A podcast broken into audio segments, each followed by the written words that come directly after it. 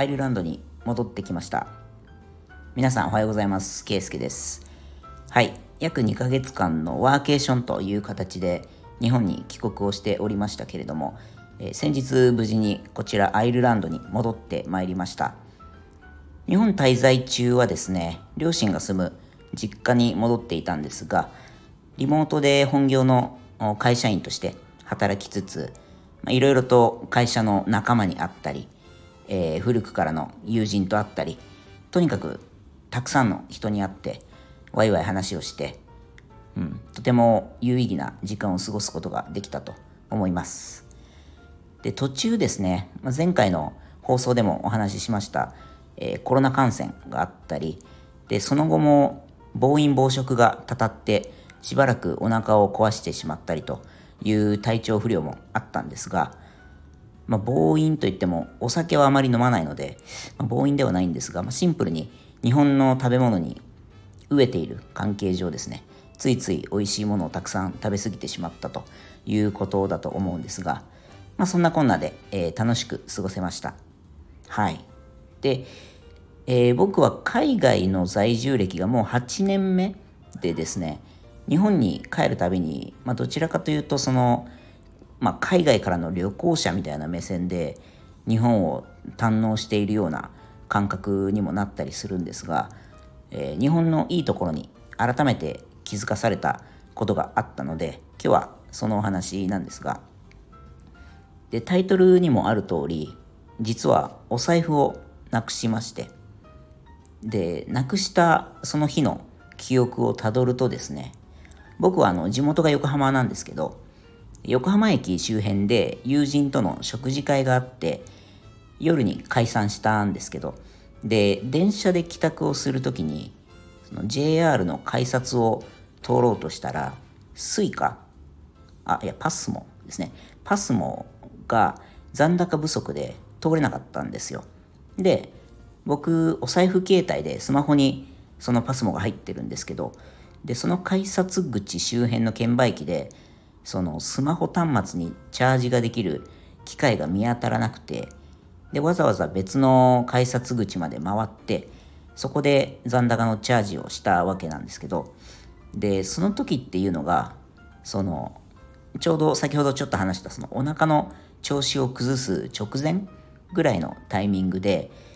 でまだ体調不良ではなかったんですけどちょっとその予兆みたいななんとなく気分が優れない感じはあって、まあ、しんどかったんですよねで体もしんどいし早く帰りたいし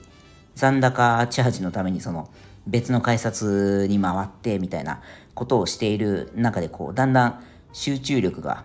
なくなってきたというかその不注意になっておそらくその自分の財布を券売機の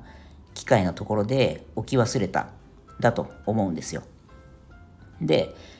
まあ、その翌日からそのいよいよ体調不良で数時間家にこも数日間ですね何日かもうあの家にこもっていてで5日後ぐらいにようやく財布がないことに気がつくんですよ。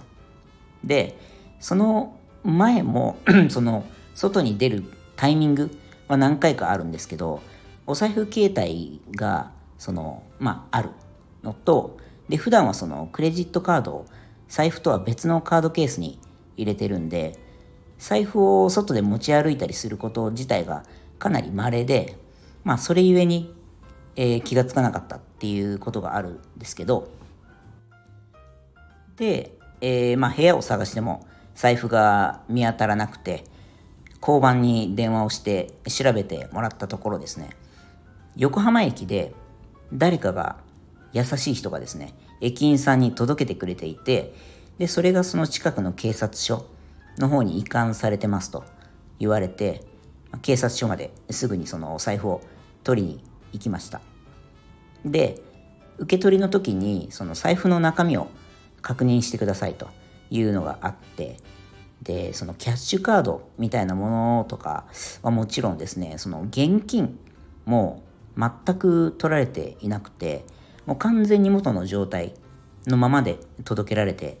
いましたでこれって日本に住んでいるとどれくらいそのラッキーなことなのかってちょっと分かりづらいかもしれないんですけどヨーロッパに住んでいると、まあ、絶対にこんなことはまずありえないんですよ。でそのそもそもお財布を見つけた時に、まあ、たとえその人に悪意がなかったとしてもその駅員とか警察に届けるっていうことをする人は、まあ、とても少ないっていうことでで特にその駅員さんがまあたまたま近くにいたら、まあ、その人に渡すぐらいのことは発想としてはなくはないと思うんですけどそのわざわざ駅員さんがいる事務所をその駅の構内で探してそこに届けようっていうような発想にはならないんで、まあ、そのまま放置されるか、まあ、いずれその悪い人にですね現金とか、えー、そういったもの金目のものを抜き取られて、まあ、お財布自体がそんなに僕みたいなそのボロ財布の場合はですね、まあ、そのゴミ箱に捨てられるかみたいなことで、まあ、大体友人のその体験談なんかをこっちで聞くと大体そんな感じで、まあ、そもそもその駅員とか警察の方にあの落とし物をしちゃったんですけどっていうふうに言ったとしてもそんなまともに取り合ってもらえる可能性っていうのが低いというのが、えー、現実かと思います。で、まあ、先ほども言いましたけど、まあ、僕はその問い合わせをしたのが最寄りの交番だったんですけどでその警察が管理してる落とし物データベースみたいなのがあってそれを参照してもらってその最寄りではない横浜駅の近くの警察署で預かってますよっていうところまで調べてもらえたんでまずそのそうですね。だ落とし物を届けようっていう、まあ、この行き届いた教育とその民度の高さ。でそしてその落とし物を、まあ、するっていうのは基本的にはもう自業自得なんでそれをしっかり管理する義務っていうのは誰にもないはずなんですけどその駅から警察に移管するワークフローであったりとかその警察の方でもその落とし物のデータベースでしっかりその